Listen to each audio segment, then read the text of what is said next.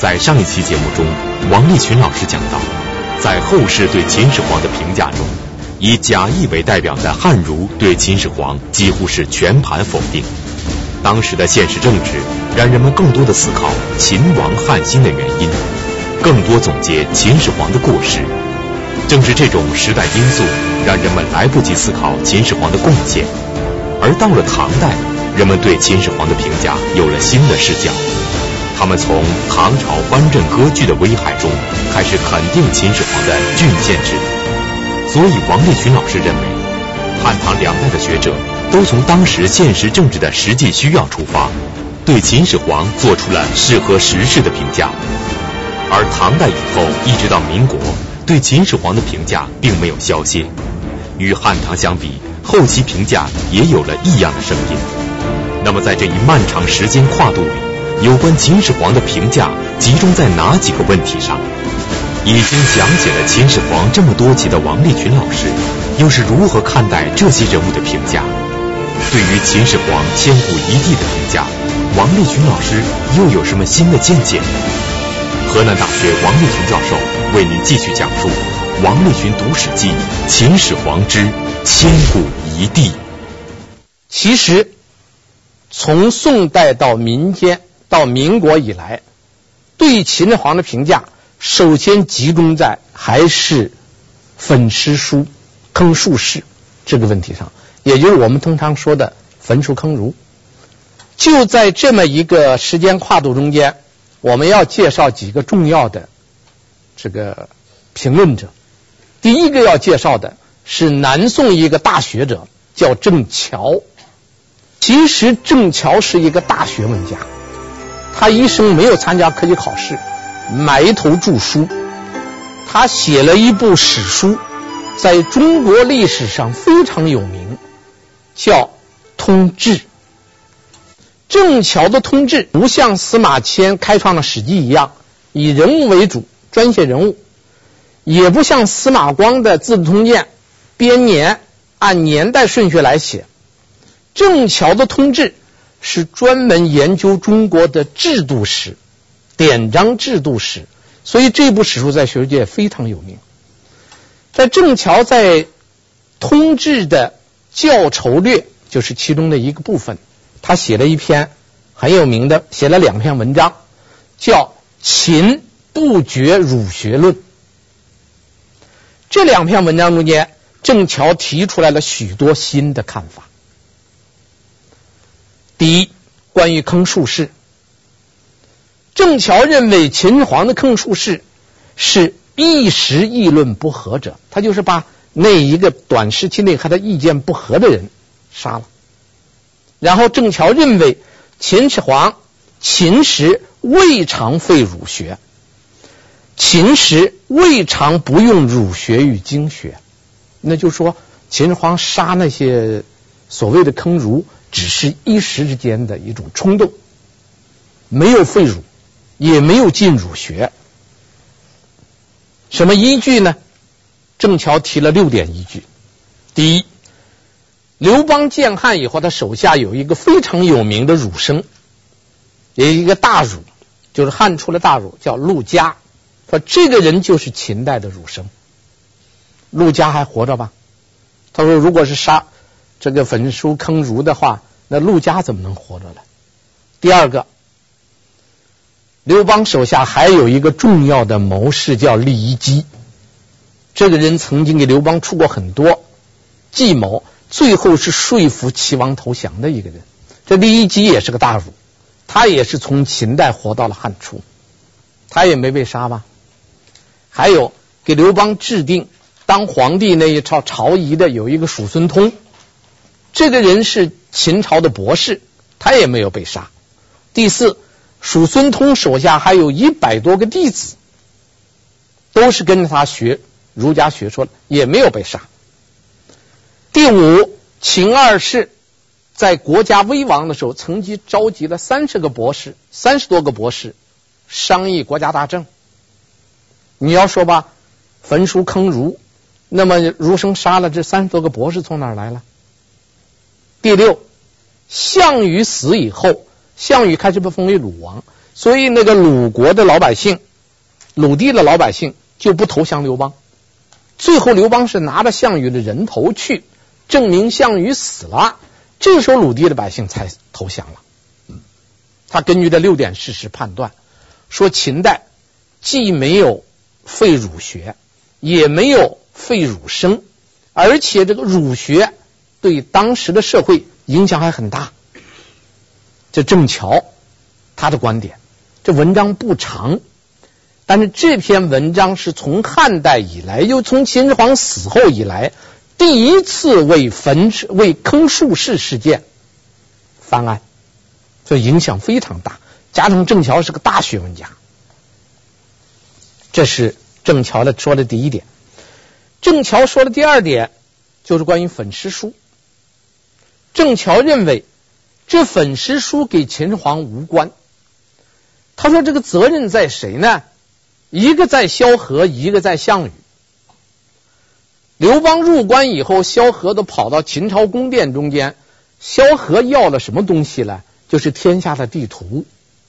萧何都把它拿走了，还有各地的人口记载、赋税的征收的那些数量，萧何把这些书拿走了。”真正秦朝公天的那些经书啊，萧何都没有拿。这萧何没有拿，萧何拿走这些东西是为了将来刘邦当了王以后呢，可以知道天下有多少户口，然后按户口来征税。萧何最关心的是怎么征税，所以有关户口给税收的书他拿走了，其他他不要。然后项羽来了，一把火烧了，把秦朝宫殿也烧，书也烧了。所以他认为。其实对中国古代典籍伤害最大的是萧何跟项羽，跟秦始皇没多大关系。这郑桥作为南宋的一个大学者，他提出这种想法。他说：“最后那个先秦的经书是怎么亡的呢？是学者自亡之。这书不是秦始皇烧的。”实际上是学者自己把它消灭掉了。他的话是有根据的。他的话指的什么意思呢？说汉代人呐、为先秦典籍注经。我们知道现在有文字记载，经书上五个字那个注解的文字能达到两万多字。所以你为了读懂那五个字，再得把那两万多字去看完。他说你这种繁琐的注书，到最后那个经书肯定完。所以古人都说好手穷经啊，什么是好手啊？头发白了。什么叫穷经啊？把这一种经书读完了。比如说读《史记》，从小读读到你头发白，把这一种通了。所以你看读《论语》，读了一辈子，读了头发都白了，把《论语》读通了，这叫好手穷经。古人认为能通一经。就了不得。他说这种学习方法导致经书非完不可。你这么一个繁琐的做法，最后导致完了。郑桥是个大学者，所以郑桥这个说法在后世影响太大了。他等于为秦始皇的焚书坑儒整个翻了个案，所以引发了后人巨大的震动。所以后人在这个问题中间就开始。讨论起来了。第一个跳出来反郑桥的就是名人，名人孙承恩写了一篇文章叫《秦儒》，他在这篇文章中间直接驳斥郑桥。他说不错，陆贾、酈宜姬都是秦儒，确实活到汉初为刘邦服务了。叔孙通是秦国的代招博士，这也是不错的。这问题是，这三个儒生在秦代都没有受到重用啊，没有受到重用，给废了，有什么区别呢？这是孙承恩说的第一点。所以你总不能说焚书坑儒，一定要把天下的儒生杀绝，那才叫坑儒。这是孙承恩的驳斥的第一点。第二点呢，他说。秦二世确实是召集了三十多个博士讨论国家大政，但是千万不要忘了，秦国宫廷的博士很杂，有的博士管给你解梦，皇帝做个梦怎么讲？招个博士来，专门叫占梦博士。但这三位博士不一定都是纯儒啊。孙承恩就驳斥郑桥的意见，这两家就隔代交锋了。宋代跟明代跨度就很长了，其实他们在文章上已经开始交锋了。这个交锋，以我看来，孙承恩说的可能更客观一点。郑桥的说法呢，它的意义只在于说明一点：这个历史啊，不能离得太近，离得太近的时候，距离太近的时候，没办法评论。历史一定要拉开距离，拉开一段时空，这就是郑桥评价的意义。从后人对焚书坑儒的争论中，我们可以看到，焚书坑儒成为秦始皇身上无法洗去的污点，始终逃脱不了人们对他的诟病。焚书发生在公元前二百一十三年，博士淳于越反对当时实行的郡县制。他提出，应该根据古制实行分封制。丞相李斯加以驳斥，并主张禁止百姓以古非今，以私学诽谤朝政。秦始皇采纳了李斯的建议，下令焚烧秦国以外的列国史记，对不属于博士馆的私藏诗书和诸子百家书也限期交出烧毁。这就是焚书。坑儒发生在公元前二百一十五。有两个术士暗地里诽谤秦始皇，秦始皇得知此事大怒，派御史调查，审理下来，四百六十余人被全部坑杀。那么，针对焚书坑儒，王立群老师认为后人还有很多不同的声音，这其中不乏大家。那么，后世的人们为什么关注这个问题？王立群老师如何看待这些大家的观点呢？正巧以后，清人给民国时期的一些大家、小家，我们这都不提了。我们今天只讲大家。清代有一个大学问家叫朱彝尊，这也是清代一个赫赫有名的一个大学者。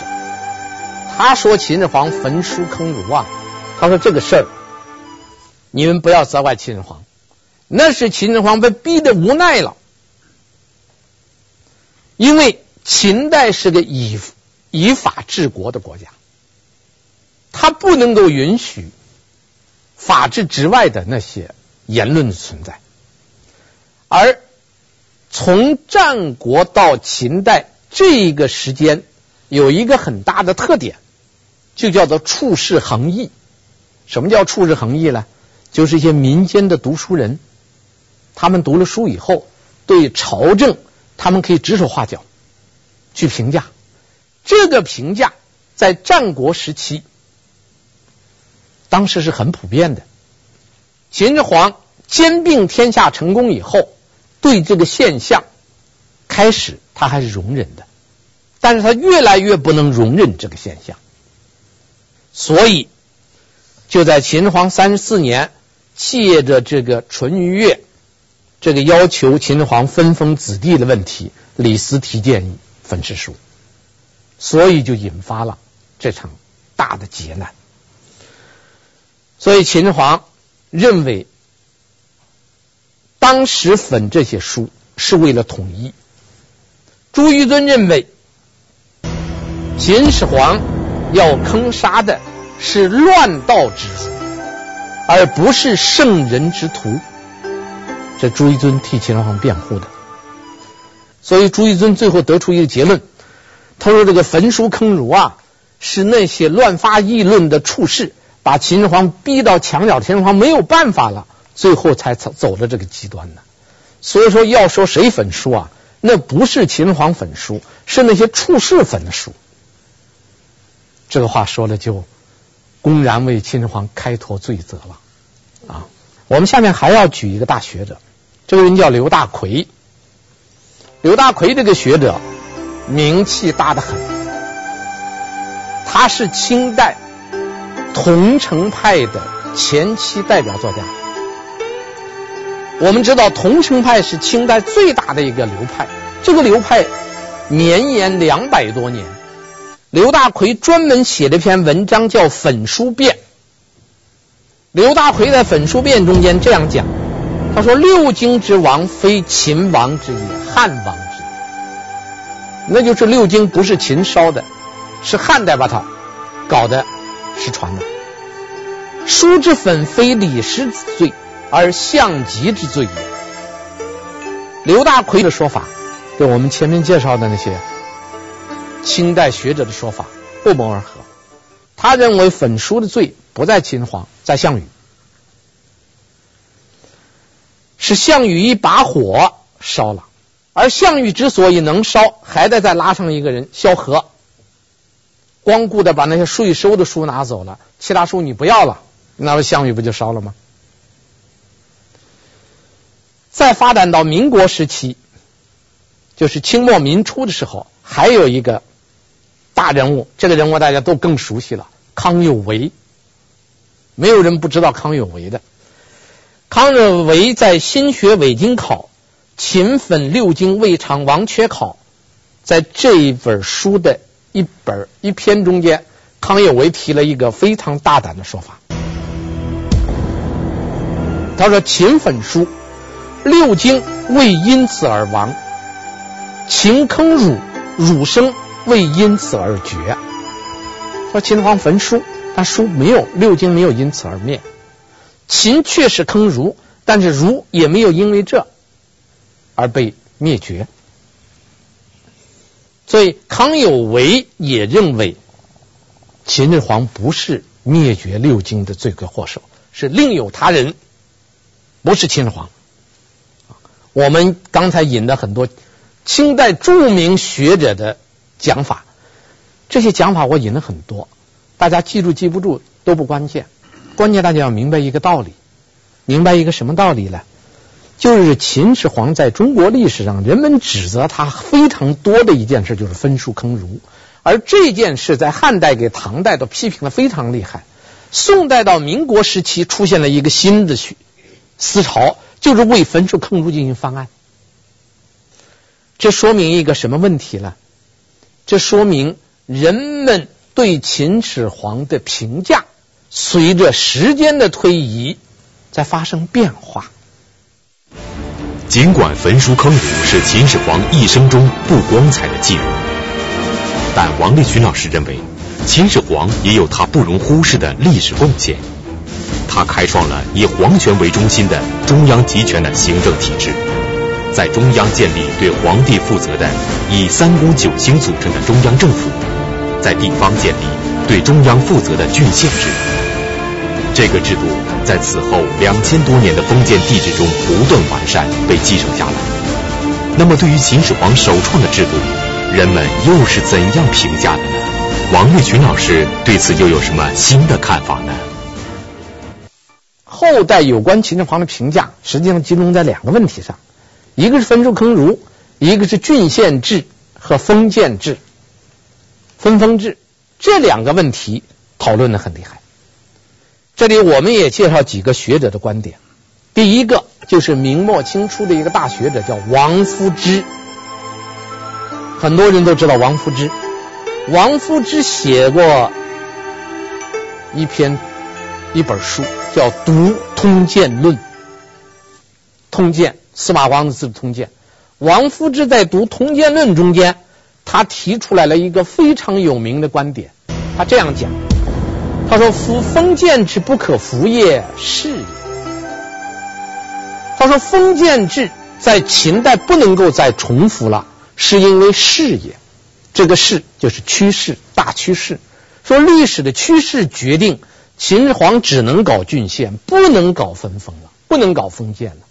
我们这里先说明啊，这个封建指的是封土建国，他这一个不可能再出现了。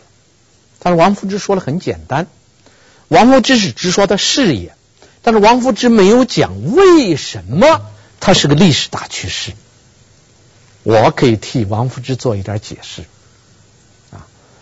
其实搞封建制最集中的，应当是周代，西周、东周都实行的是封建制。西周实行封建制，封建制的就周天子作为天下的共主，他把土地给人民分给他手下的宗室、功臣，这主要是两类人，还有先朝的后裔，把这些东西土地给人民分给这些人，这些人就成了诸侯了。这些诸侯呢，封土建国以后，又把土地给人民分给他手下的人，这就是卿和大夫。所以西周的制度，天子。诸侯、卿大夫、士是这样一种制度。这种制度在开始分的时候，由于周天子力量比较强，他可以号令天下，再加上分封这些诸侯呢，很多因为血缘关系很近，在当初开始封的时候，他们互相之间是和睦相处的。但是随着时间的推移，这亲属关系越来越远，逐渐的血缘关系越来越远以后，这诸侯国有的经营的好，他强了；有的经营的不好，他弱了。血缘关系又远了，强的跟弱的之间就不平衡了。所以最初周朝封的这些诸侯国，后来有的强了，有的弱了。那么在这种情况下，以强凌弱不可避免，这些诸侯国之间，他们是不是凭血缘说话的了？最后是凭实力说话。那么这样就出现了一些国力最强的诸侯王，他们打着周天子的旗号，要维持这个天下的秩序，这就是霸主，这就是春秋五霸。但是随着霸业的交替，诸侯国又不断的出现分化，有的崛起，有的没落。在这种情况下，又会形成新的一些强国。这些新的强国形成以后，强要吞并弱，这就导致所谓的兼并。兼并到最后，天下只剩下来了几个大国。这就是战国七雄，这几个大国互相角逐，最后有一国最强的把其他都吞灭了。这就是天下发展的大趋势。这个大趋势是经过上千年的历史，这是没有人能改变得了的。所以在这种情况下，当最后这一国兼并了天下以后，他面临一个选择，要么重蹈周那个覆辙，再分封，然后再争霸，再兼并。你要不想再出现那个覆辙，那怎么办呢？废分封而行郡县。所以封建给郡县，封建制没落，郡县制产生，是个历史大趋势。这个大趋势不能改的，这是王夫之的看法。王夫之。在郡县制给封建制的问题上说得很透，大家知道这是个争论焦点呐。当年秦始皇在世，就因为封建和郡县之争，惹得秦始皇一把火要烧书。王夫之还提了一个看法，他说这个郡县制啊，代替封建制还有一个好处，他那个封建制有一个什么缺点呢？封建制你把这个诸侯王封到这儿，他世世代代是诸侯王。这就叫什么呢？这就叫终身制。世袭制不就终身制吗？他说：“你这个终身制有个很大的弱点，什么弱点呢？贵以成贵，贱以成贱。意思是说，你的祖先是贵族，你的后代世世代代是贵族；你的祖先是平民，你世世代代是平民。这叫贵以成贵，贱以成贱。”那这个老百姓就没有出头之日了。你把封建制一废，你才能实行科举制。实行了科举制，那些寒民子弟、寒门子弟，他就可以通过考试上来。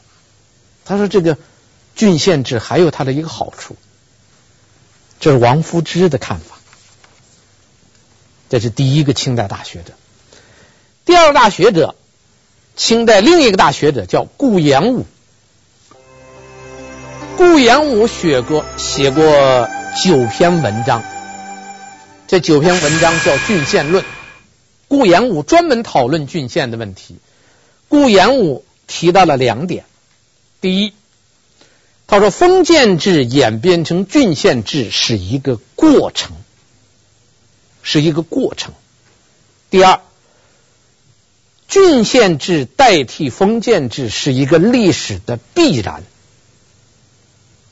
顾炎武还说了一句非常深刻的话，他说：“封建之师，其专在下；郡县之师，其专在上。”你看，两千多年以来，关于封建跟郡县制的这个争论中间，以顾炎武的说法最深刻。他说：“你实行封建制，最后的结果是什么呢？你周天子权力越来越小，那个诸侯王的权力越来越大。所以，这个封建的它的失误之处就在于其专，就是专权的在下边。郡县制的相反，郡县制呢，它的权力都在上边，都在皇帝那个地方。所以，他认为封建之师，其专在下。”郡县之师，其专在上。你看，顾炎武很有点辩证法的味道，他能看出两种制度各有利弊。这就是说，到了清代的时候，关于郡县给封建之争，顾炎武已经看得很深刻了。下面我们介绍在这方面的第三个学者，叫袁枚。袁枚这个人在中国历史上是一个最善于经营的一个文人。袁枚怎么干的呢？袁枚有两手绝活。第一，他退休回到南京以后，先用钱在他家修了一个非常豪华的一个园林，是南京当时最有名的园林。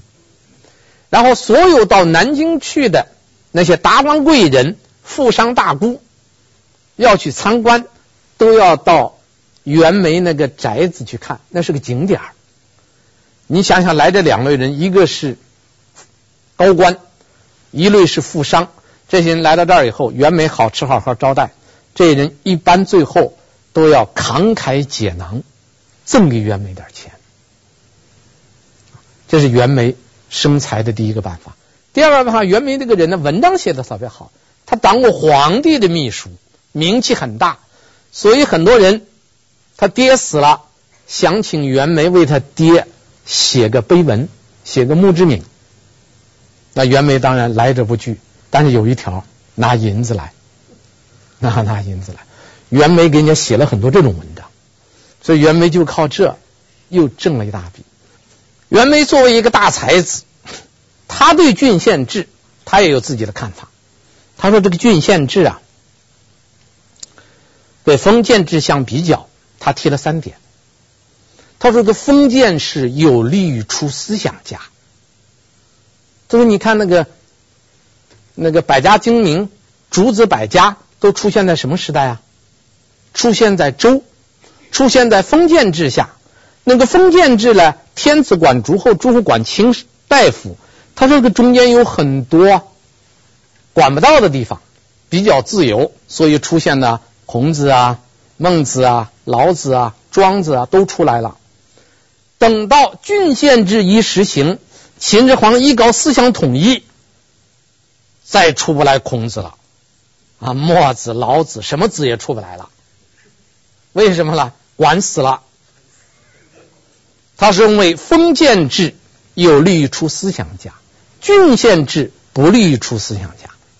你看，这郡县给分封。他已经看出来能不能出思想。第二点，他认为这个封建制有利于选贤。